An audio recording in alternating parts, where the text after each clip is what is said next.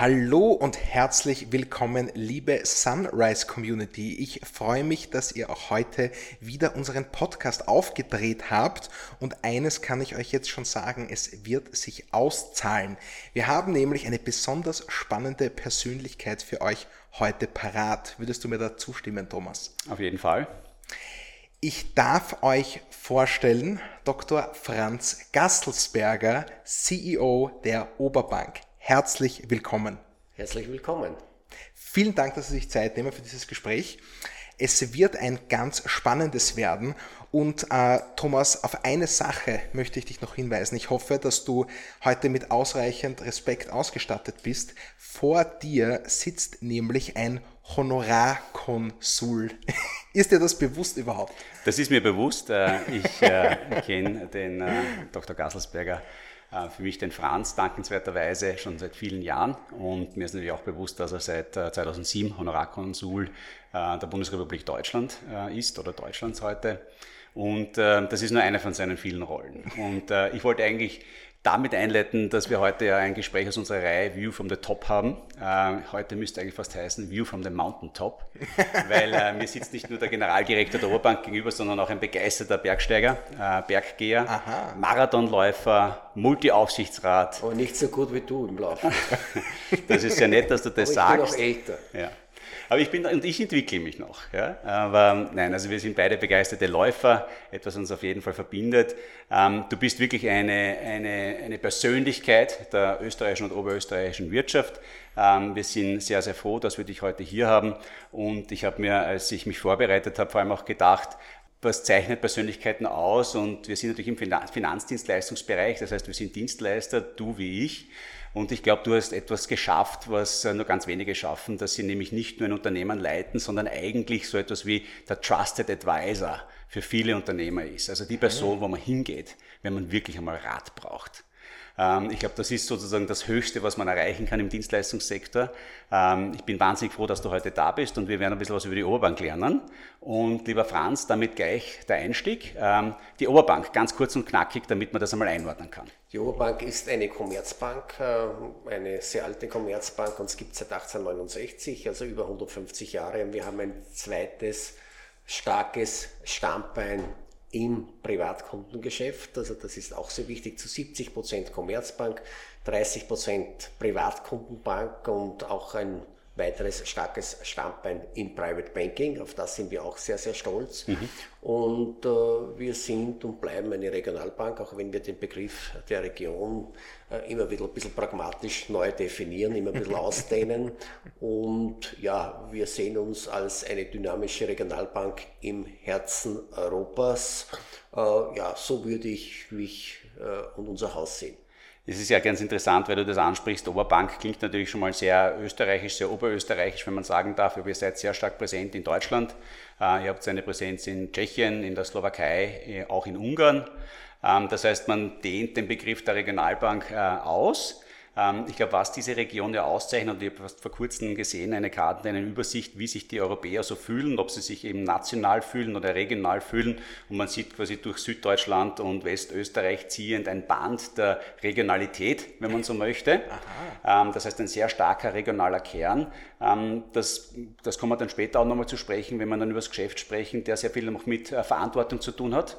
Äh, und die Frage quasi, wie man Verantwortung heute leben kann, eigentlich in einer regulierten Bankenwelt. Aber zunächst einmal noch zur Struktur. Du sagst Commerzbank, das heißt Firmenkundengeschäft. Das zeichnet sich auch in eurer Managementstruktur ab. Ja, es ist ganz einfach so, dass wir zu viert im Vorstand äh, sind und wir haben drei Verkaufsvorstände und einen, äh, der für die Marktfolge einfach zuständig ist. Ich glaube, wir werden diese Marktfolge irgendwann einmal verstärken müssen, mhm. denn wir sind ja kurz dabei, vielleicht in zwei, drei Jahren eine direkt beaufsichtigte europäische Bank zu werden. Das bist du dann, wenn du die Bilanzsumme äh, von 30 Milliarden Euro erreicht hast. Und mhm. das wird auch sehr bald mhm. äh, wahrscheinlich 2025, 2026 der Fall sein. Darauf bereiten wir uns im Moment auch schon mhm. vor. Mhm. Dazu gibt es ein eigenes Projekt.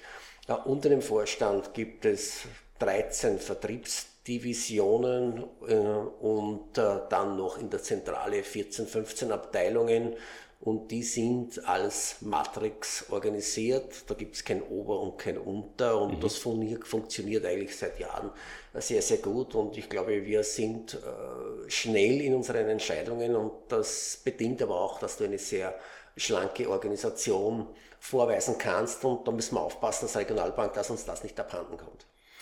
Die, äh, ich habe äh, bei der Vorbereitung auch lustig gesehen, dass äh, in eurem Geschäftsbericht, zum Beispiel bei deinem Geschäftsbereich steht eben Personal- und Rechnungswesen, während bei den anderen eben Firmenkundengeschäft, Privatkundengeschäft stehen würde.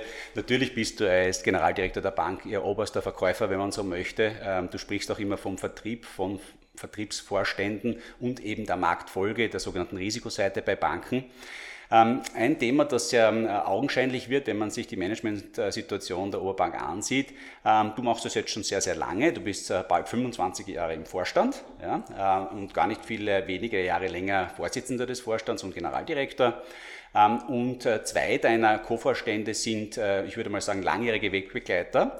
Und äh, dann gibt es einen neuen Jungen, der äh, 85 geboren ist und mittlerweile das Kerngeschäft der Oberbank leitet, nämlich das Firmenkundengeschäft. Und da wollte ich mit dir ein bisschen das Thema generelle Nachfolgeplanung ansprechen. Du bist noch bis 2027 bestellt. Ähm, bist aber mittlerweile 64 Jahre, wenn ich das richtig gerechnet habe. Man sitzt dir nicht an. Wie gesagt, du bist nach wie vor ein, äh, ein sportlicher Läufer und Bergsteiger. Aber offensichtlich gibt es da Vorbereitungshandlungen. Wie geht man das als verantwortungsbewusster Manager, wie du es bist, an? Ich glaube, man muss es sehr systematisch und konsequent einfach angehen. Ich glaube, man muss sich einfach mit den Potenzialen äh, im Unternehmen einfach beschäftigen und Vorstände äh, entstehen nicht über Nacht. Du kommst auch nicht als Vorstand oder als Generaldirektor auf, der, auf die Welt, sondern du musst einfach schauen, wo sind deine Potenziale und wo sind deine besonderen Potenziale. Und ich beschäftige mich natürlich mich gemeinsam mit meinem Aufsichtsratsvorsitzenden mhm. seit meinem 60. Lebensjahr mit dieser Frage, mhm. äh, damit wir von diesem Thema äh, in der Vorstandsnachfolge, auch in meiner Nachfolge ganz einfach nicht überrascht werden.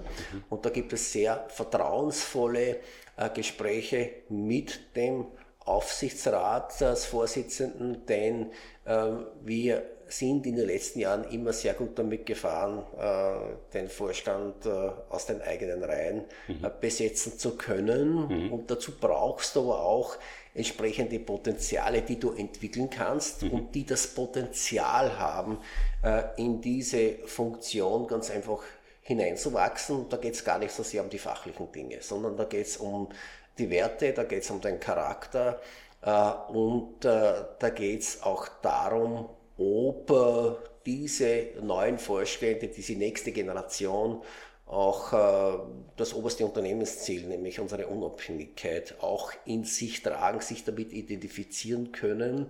Und ich kann nur sagen, wir sind da wirklich auf einem sehr, sehr guten äh, Weg äh, und es ist ja nicht nur der Vorstand äh, dann zu erneuern und zu mhm. verjüngen und möglicherweise muss dann einmal auch eine Frau dazukommen. Mhm. Ich sage nicht nur muss, sondern das bin auch überzeugt dafür, dass es der Gubo Bank gut ansteht, wenn da eine mhm. Frau mit dazukommt. Mhm.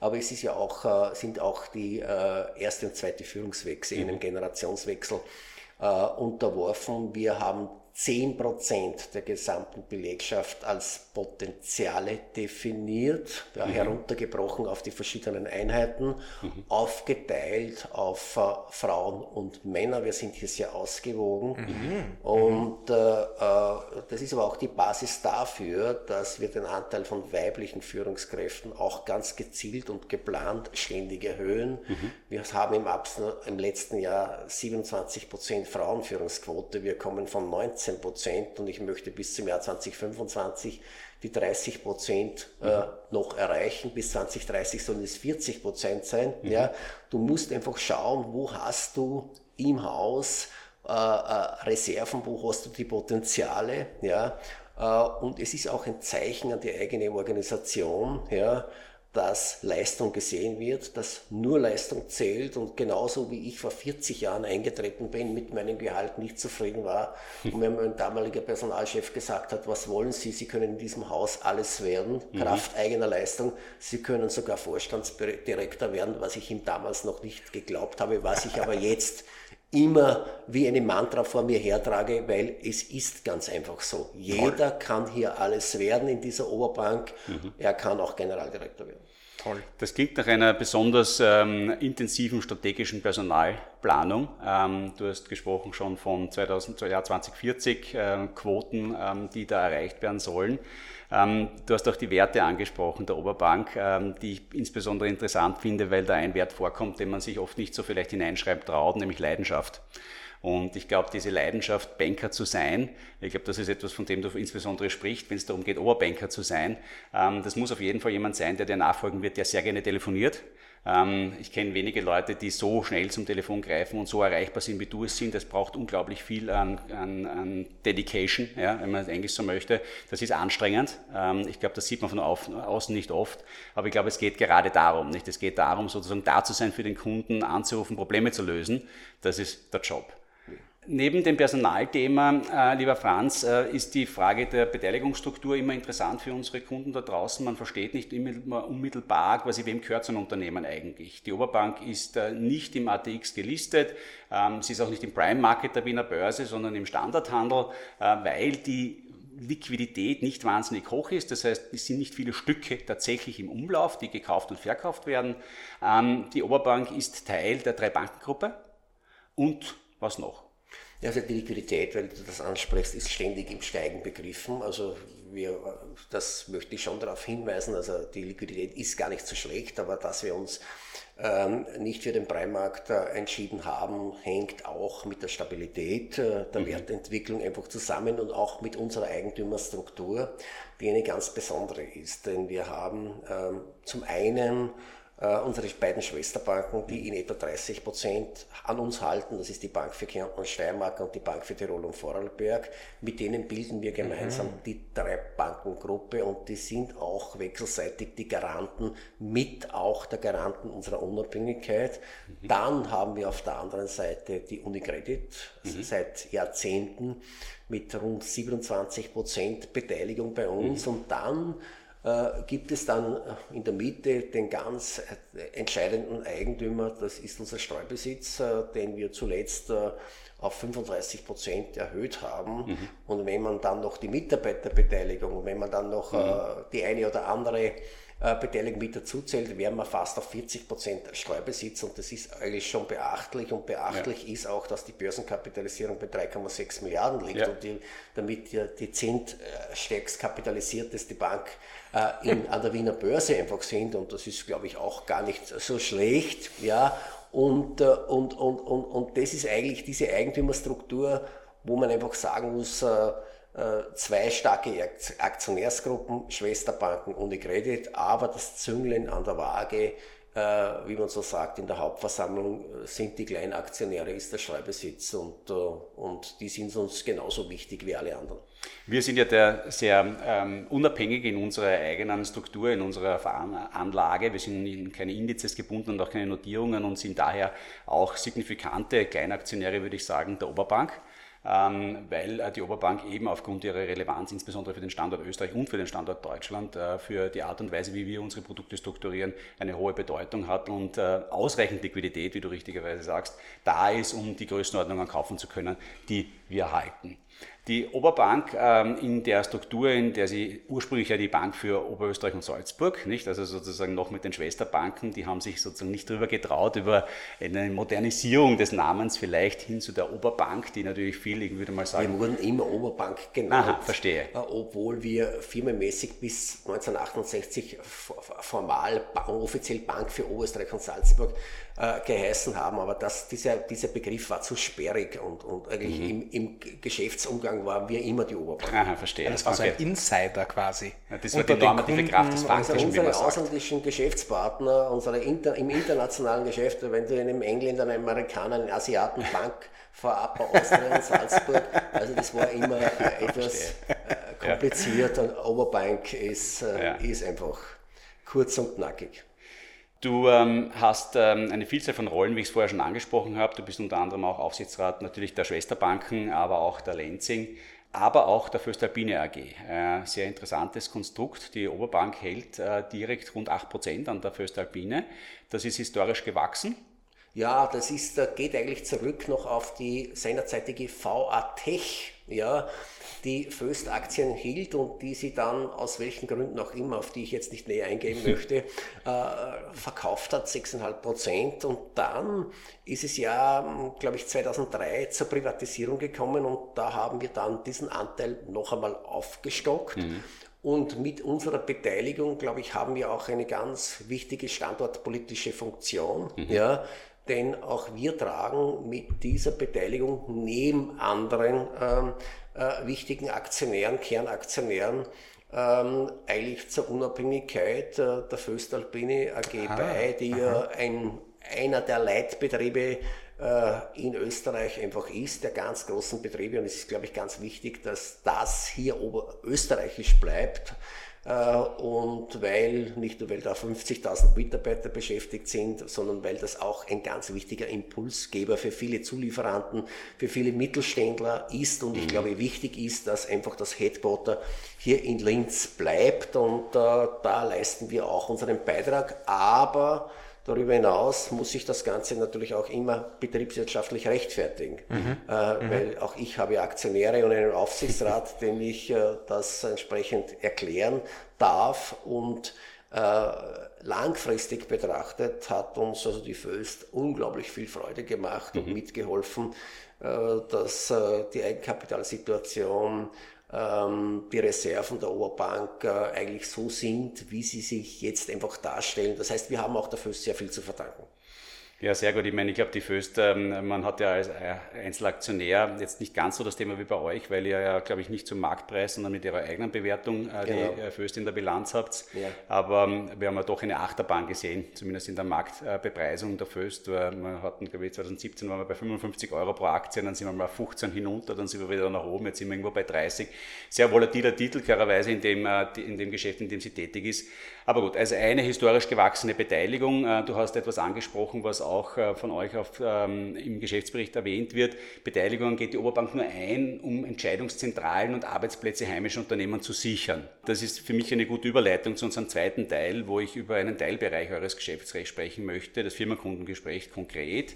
Ähm, eine Sache noch vorab. Ich habe allerdings auch gesehen, dass die Oberbank 100% an einer tschechischen Brauerei hält. Der Samson Brauerei, oder ist das keine Brauerei? Na, das ist, äh, na, Samson, das ist eine, eine Liegenschaftsgesellschaft. Ach so, na schau keine na Brauerei. Na bitte, jetzt habe ich mir gedacht, ich kann ist, irgendwie was Lustiges eine Gesellschaft, Eine tschechische äh, Liegenschaftsgesellschaft, wo wir unsere Immobilien in Südböhmen halten. na schau dich an. Okay, na schau.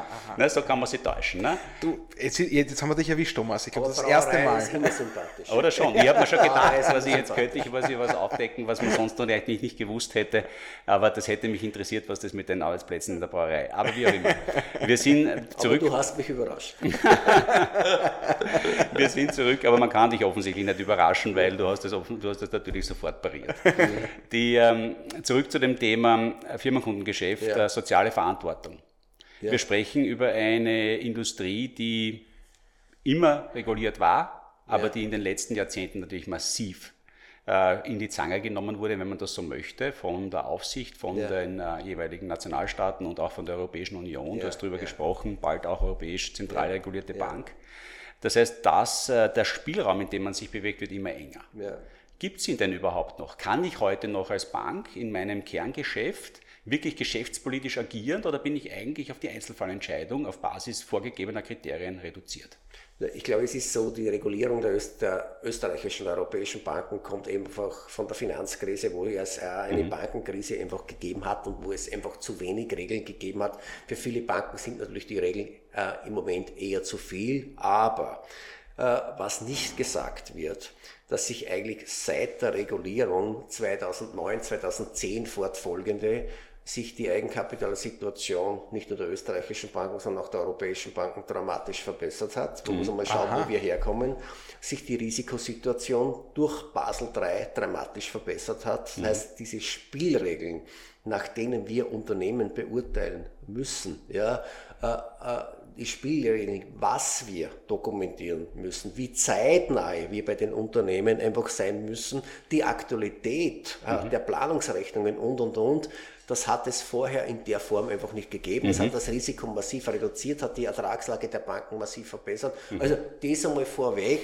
es hat den ba aber das sagt keiner. Aber ich sage das, ja, und das ist ein Verdienst der Aufsicht. Dass, dass, äh, auf, dass Regularien natürlich immer unsympathisch ist und, äh, und dass man vielleicht das eine oder mal andere Mal überzieht, das ist eine andere Geschichte. Mhm. Toll zu hören. Mhm. Das zweite Thema ist, welchen Handlungsspielraum hat eine Bank überhaupt noch? Ja, ich glaube, einen unglaublich breiten. Ja. Ich glaube, die Hauptaufgabe im Firmenkundengeschäft für uns ist einfach, äh, ist einfach für uns die Beurteilung der Nachhaltigkeit des Geschäftsmodells. Also das ist für uns die größte Sicherheit. Also nicht die Hypothek, nicht die Zession. Mhm. Äh, äh, natürlich äh, verscheuen, abscheuen wir die Hypotheken nicht. Wir nehmen sie sehr gerne auch. Ja. ja. Äh, äh, aber die, das Wichtigste ist einfach die Beurteilung des Managements und die Beurteilung der Nachhaltigkeit des Geschäftsmodells. Und das ist natürlich auch eine große Herausforderung, äh, aber das ist der ganz zentrale Punkt. Das ist aber, wie du richtigerweise sagst, eine große Herausforderung. Wie stellt man sich die im Firmenkundengeschäft? Also wie ist die Organisation? Wie stellt man sicher, dass die Organisation fit dafür ist? hier eine Einschätzung zu treffen, die ja selbst dem Unternehmer schwerfällt. Ja, aber ich glaube, hier funktioniert äh, sehr gut unsere, äh, unsere Organisation, nämlich äh, einerseits der Vertrieb, der den, den, den unmittelbaren Kontakt zum Unternehmen einfach hält und der natürlich naturgemäß sehr optimistisch ist und mhm. sehr positiv ist und gerne etwas verkaufen möchte und auf der anderen Seite äh, eigentlich als Reibebaum die sogenannte Marktfolge oder Kreditabteilung Risikoeinheit einfach hat, der mhm. natürlich alles und jedes hinterfragt. Mhm. Ja, und das ist schon einmal etwas, wo ich sagen muss, ja, äh, äh, das, das ist etwas und da müssen, das funktioniert dann, wenn beide Organisationseinheiten gleich stark sind. Mhm. Wenn der Vertrieb äh, zu stark ist äh, mhm. oder wenn die Risikoabteilung zu stark ist, äh, mhm. dann, also beide müssen auf Augenhöhe ganz einfach agieren und dann einfach die Dinge hinterfragen. Und dann spielt natürlich das Thema Erfahrung, äh, Plausibilität, Plausibilisierung, Nachvollziehbarkeit, Glaubwürdigkeit, ja, das spielt dann einfach eine, eine, eine ganz große Rolle. Und was uns auch hilft, äh, ist ganz einfach, dass wir ja als Oberbank im Bereich der Investitionsförderung ja die Nummer eins in Österreich sind. Mhm. Es vergibt niemand so viele geförderte ERP-Kredite mhm. als die Oberbank. Wir haben hier einen Marktanteil von 25 Prozent. was bedeutet das? Können wir das ganz kurz? Können wir das ganz kurz? Was bedeutet das, wenn man äh, solche Kredite vergibt, die gefördert sind? Das sind, äh, das sind zinsbegünstigte Aha. Kredite. Ja, ja. Das sind äh, Kredite, wo es auch eine Haftung der Förderstelle gibt, wo es einmal Zuschüsse gibt. Mhm. Und das ist nicht unbedingt etwas, wo die Bank sehr viel verdient, aber es ist ein unglaublich gutes Kundenbindungsinstrument. Aha, und aha. dann machst du dann auch hoffentlich die anderen Geschäfte, äh, mhm. die lukrativen Geschäfte auch mit diesem Kunden. Ja? Es ist sozusagen Verstehe. das Eintrittsgeld, um einfach überhaupt äh, äh, den Kunden äh, äh, an dich zu binden, aber auch Lukrativgeschäft ganz einfach zu machen. Und bei diesen Förderkrediten musst du die Projekte natürlich ordentlich darstellen und aufbereiten mhm. und das hilft uns auch. Und da haben wir eine sehr, sehr gute äh, Erfahrung und Expertise. Und all das zusammen, ja, Geschäftsmodell, das Funktionieren der Organisation, die Förderstellen mit eingebunden, die Aufbereitung der Projekte, das gibt uns schon eine hohe Sicherheit, dass wir auch Dinge, ja, die jetzt neu auftauchen im Nachhaltigkeitsbereich, ja, neue Produkte, neue Verfahren, Innovationen, ja, äh, die wir nicht bis zum letzten verstehen, mhm. ja, mhm. aber dass wir diese Dinge nachvollziehen können, dass wir sie plausibilisieren können und mit dem fahren wir eigentlich ganz gut. Du sprichst etwas an, was man gemeinhin, glaube ich, das Hausbankenprinzip nach wie vor nennt. Also ja. man möchte quasi hier eine Gesamtgeschäftsbeziehung mit einem Kunden aufbauen, ja. äh, über eben ein Eintrittsprodukt wie ja. eben solche Investitionskredite. Mhm.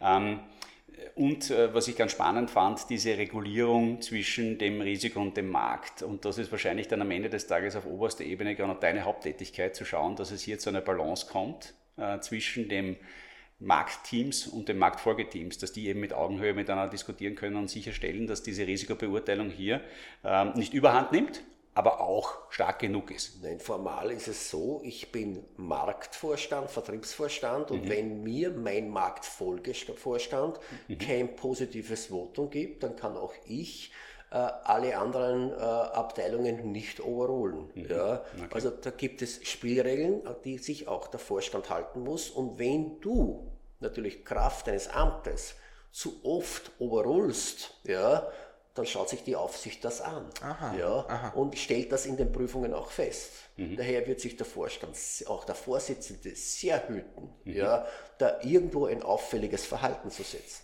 Mhm. Spannend, sehr gut, dass wir das auch noch angesprochen haben.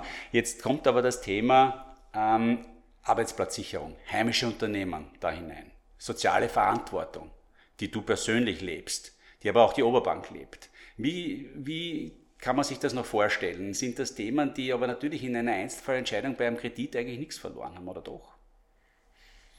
Ja, ich glaube, äh, es ist beim, bei der Kreditentscheidung eigentlich das Entscheidende ist einfach die nachhaltige Bedienbarkeit. Äh, äh, erwirtschaftet das Unternehmen äh, nachhaltig die Cashflows, ja, die es benötigt, um einfach äh, die Kreditverbindlichkeiten auch entsprechend zu bedienen.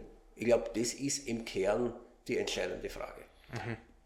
Keine Frage, jetzt ist die, trotzdem die Thematik, jetzt habe ich Unternehmen, also man kann natürlich, die Maßstäbe sollten immer die gleichen sein, ja. aber ich habe mich dazu kommittiert, dass ich eigentlich sage, ich möchte auch Verantwortung tragen für Arbeitsplätze. Ja. Jetzt bin ich in der Situation, dass ich ein Unternehmen habe, das vielleicht sozusagen gerade durch eine schwierige Phase geht. Ja. Ähm, wir reden aber über viele Arbeitsplätze wo, wie trifft sich das? Wie, wie kann man sich das heute noch vorstellen? Naja, es ist, es ist natürlich so, dass wir natürlich auch ähm, einfach ähm, in sehr kurzen Abständen in den letzten Jahren einfach äh, Krisen durchlebt haben. Ja.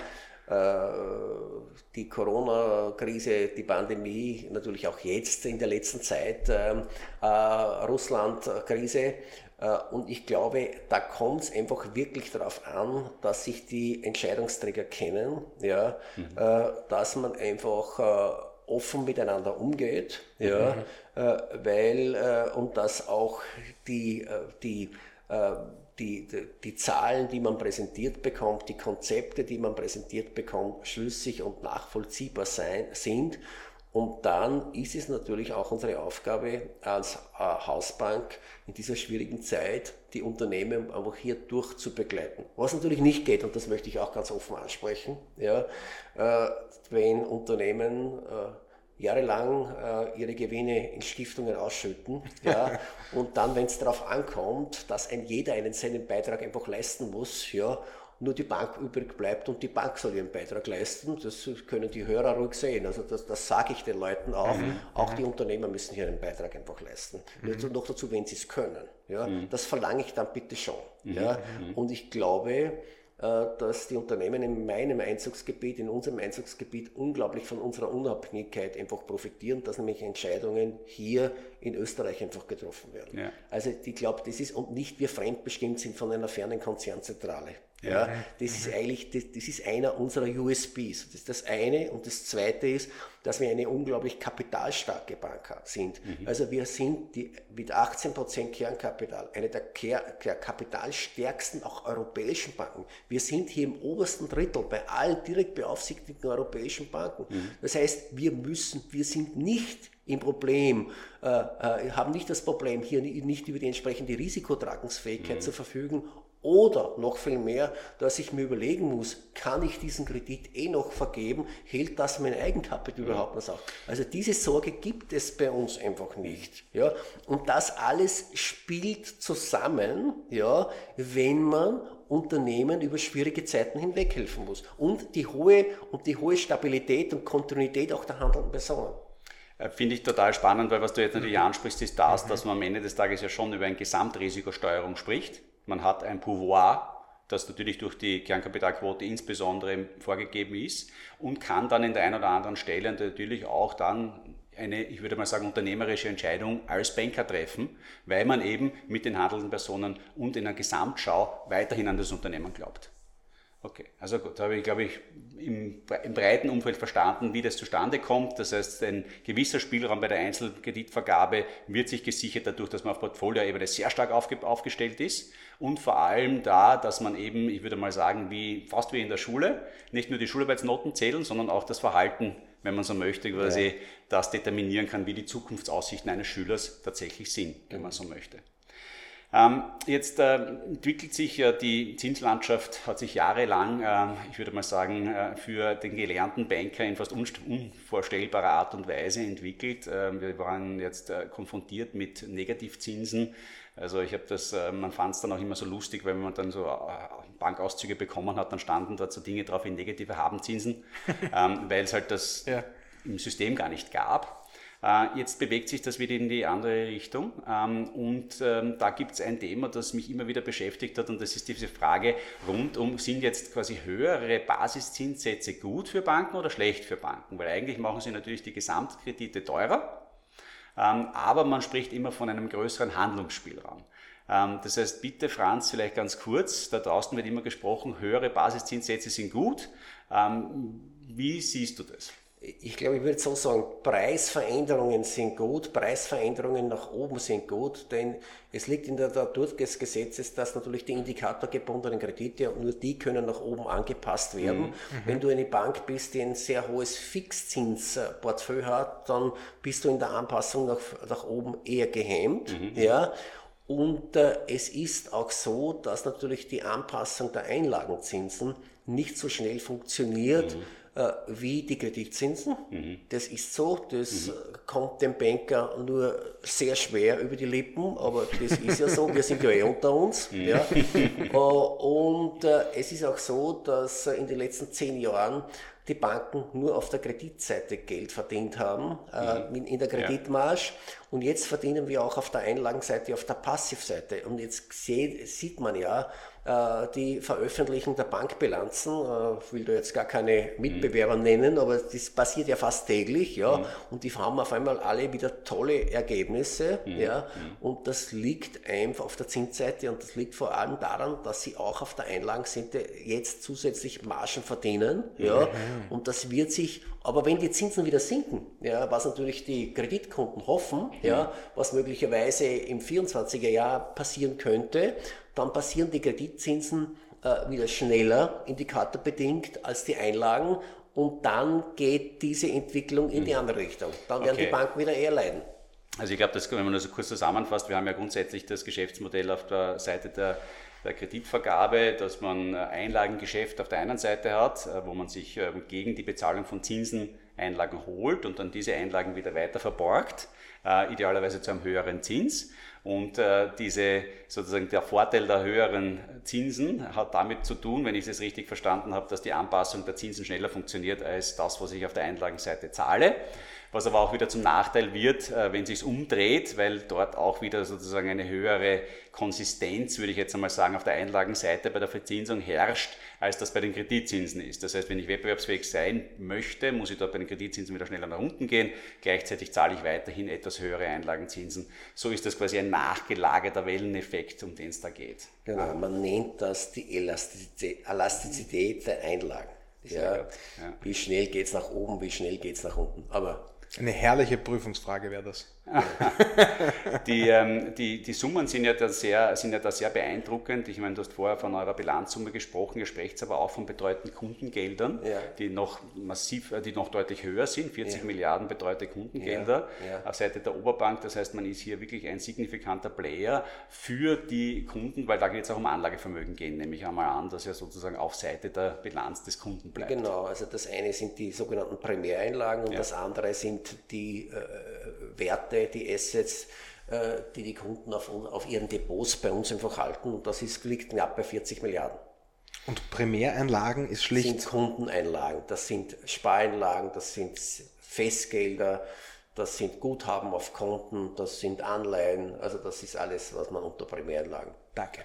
Die insbesondere ja auch in der Bankbilanz als solche aufgehen. Genau. Ja, mhm. äh, dort dann gesichert sind, jetzt beim Sparbereich über die Einlagensicherung, mhm. weil ansonsten ist das eben Kapital, das man ja eigentlich der Bank gibt. Ja. Also es ja. fließt in die Bilanz der Bank, genau. ist aber gesetzlich durch die uns allen bekannte Einlagensicherung abgesichert. Während eine von einer Bank Einlagensicherung im Ausmaß von 100.000 Euro. Euro pro Kunde. Pro Kunde. Nicht Konto. Kunde. Kunde, Kunde, genau. Und während man eben bei der klassischen Anlage ja oft bei einzelnen Produkten wie bei Fonds ja selbst Eigentümer des Produkts tatsächlich bleibt, da spricht man dann eben von diesen betreuten Geldern genau. als Abgrenzung dazu. Ähm, ich glaube, das war jetzt einmal ein schöner Rundblick über das Thema ja. Firmenkundengeschäft. Wir gehen dann immer noch ein Stück weiter und sagen quasi, jetzt ähm, gibt es ja auch einen Wettbewerb da draußen. Die Oberbank ist nicht allein. Wir haben allein in Österreich sehr viele Banken. Ihr seid wahrscheinlich die Bank gefühlt, die sich sozusagen vor allem im Filialgeschäft in den letzten Jahren ähm, besonders äh, etabliert hat. Ähm, ich würde mal sagen, da gibt es keinen Investitionsrückstau, sondern eigentlich äh, man sieht überall gut ähm, ausgestattete, schöne Oberbankfilialen. Das kann man nicht über jede andere Bestandsbank sagen. Ähm, wohin will die Oberbank und wie definiert sie sich im Rahmen der österreichischen und ihr, oder in ihrer Region als im Wettbewerb? Ja, ich glaube, Wettbewerb äh, ist äh, an allen Ecken und Enden und ich glaube, du kannst letztlich im Wettbewerb nur bestehen, wenn du erstens einmal eine gute Basis bei den Kosten hast. Also da fängt es einmal an. Also wir sind nicht überfilialisiert. Ja.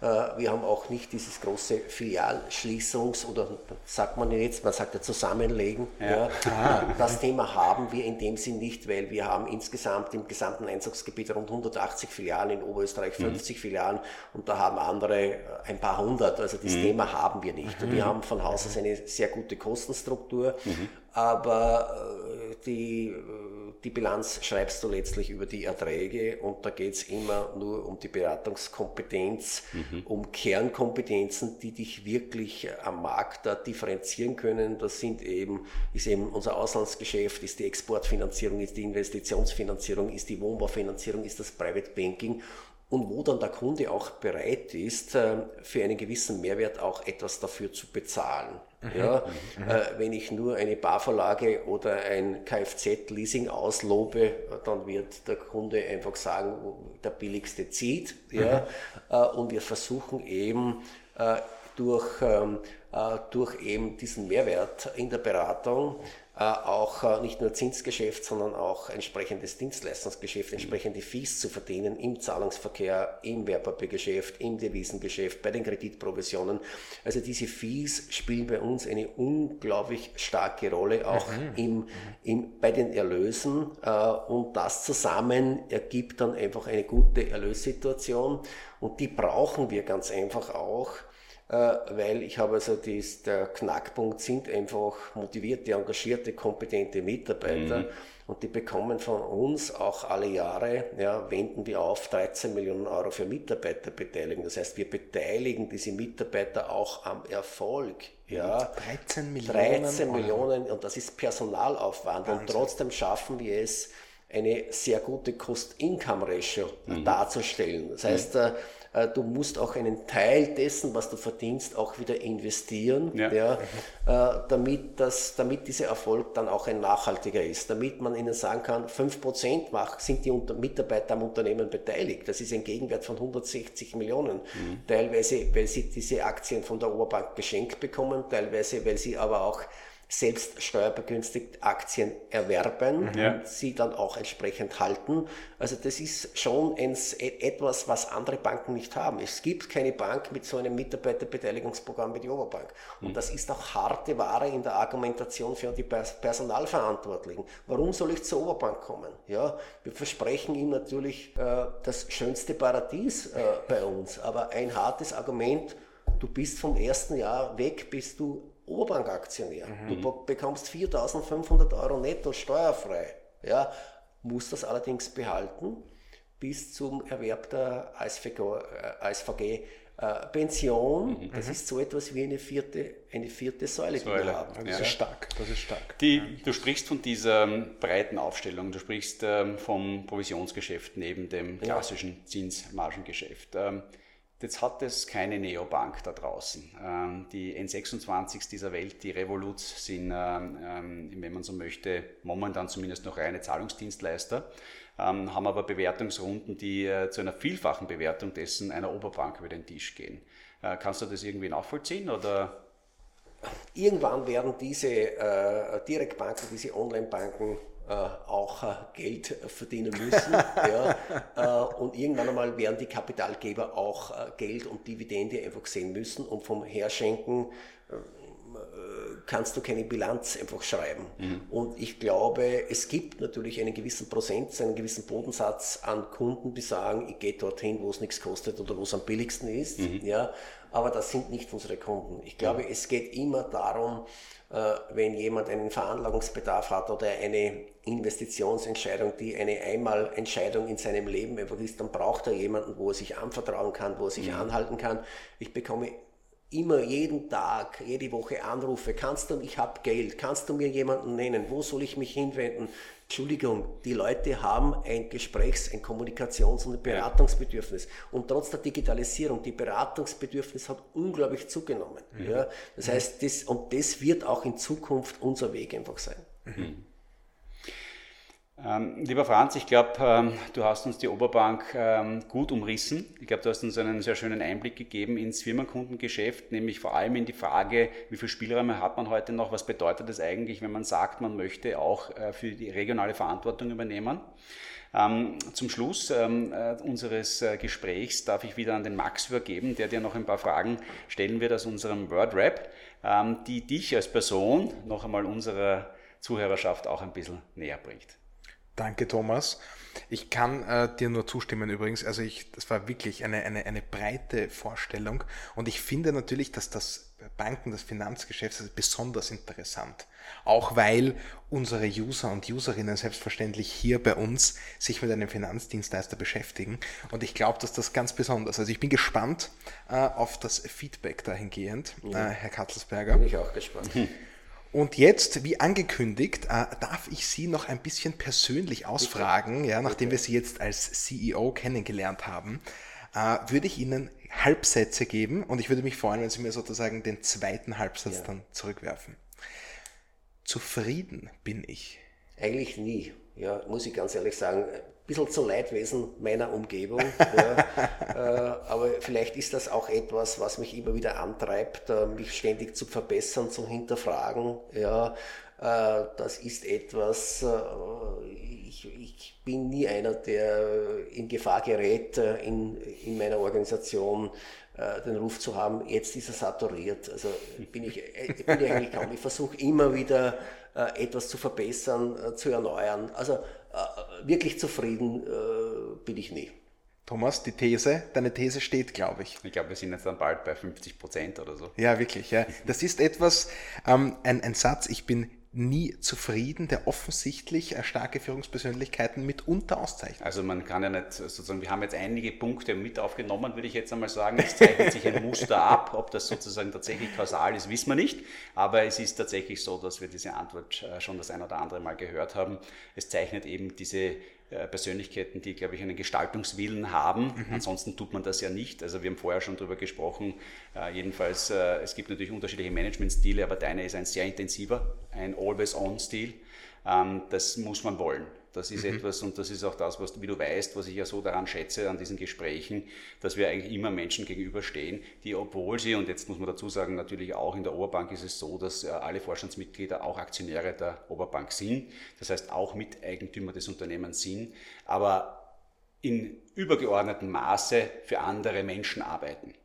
Ähm, anders als mhm. klassische Eigentümer. Ja, ja. Und das aber mit einer Intensität tun. Ja, wie äh, man sich das eben als Aktionär nur wünschen darf.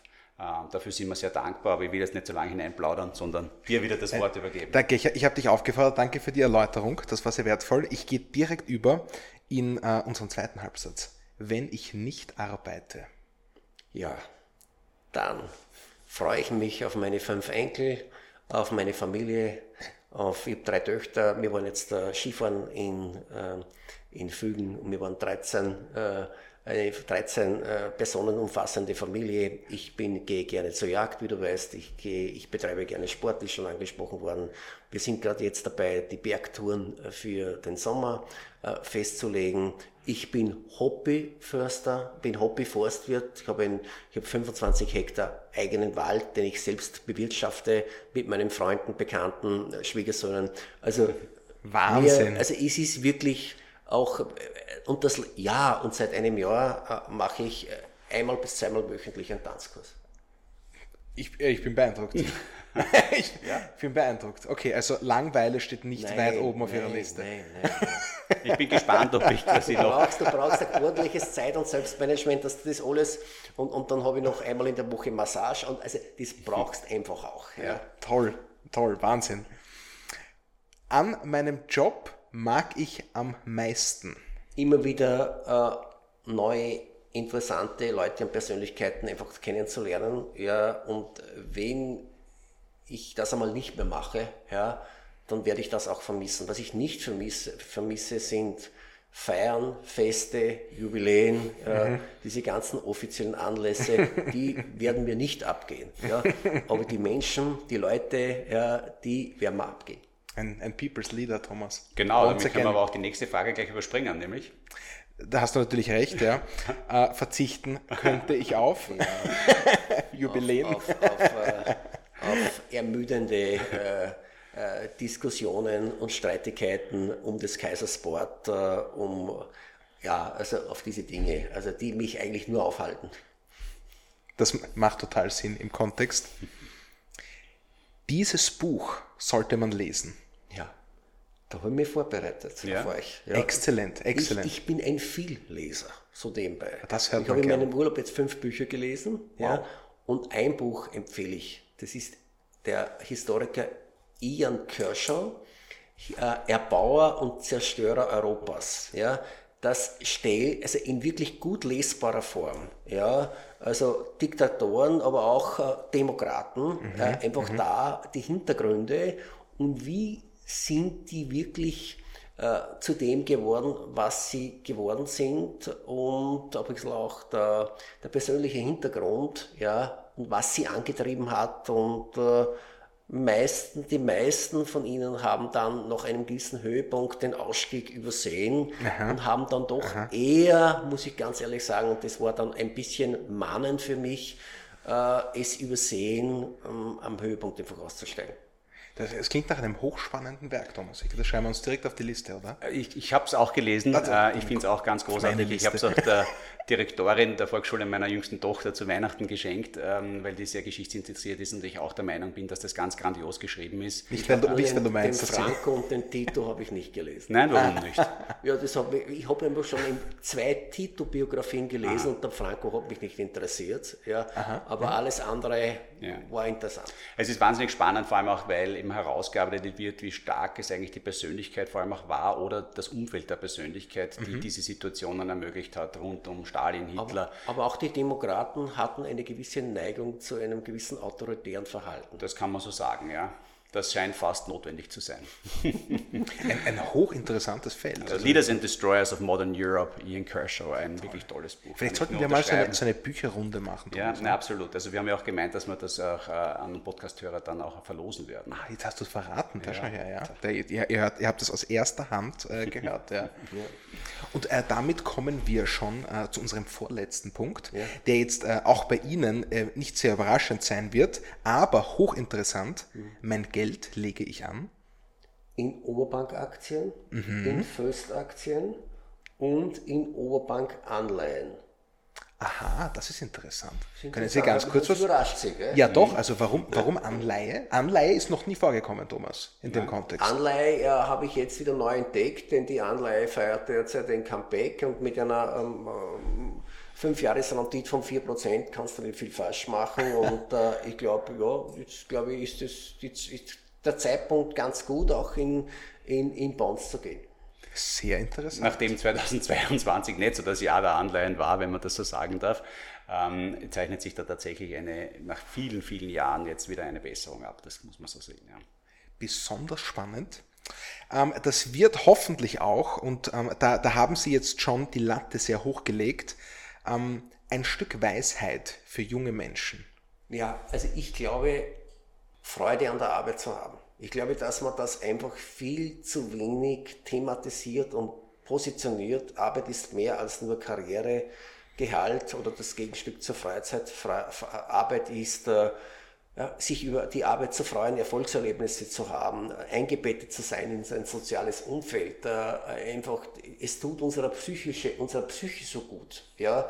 Und ich glaube, das sollte man viel stärker betonen. Und ich ich habe gestern vor elf Neueintretenden gesprochen und ich habe ihnen gesagt, ich hoffe, ihr Saldo, ihr persönlicher Saldo ihrer Berufsentscheidung mit uns ist in einem halben Jahr ein positiver, aber zumindest sollten sie Freude an ihrer Tätigkeit einfach haben.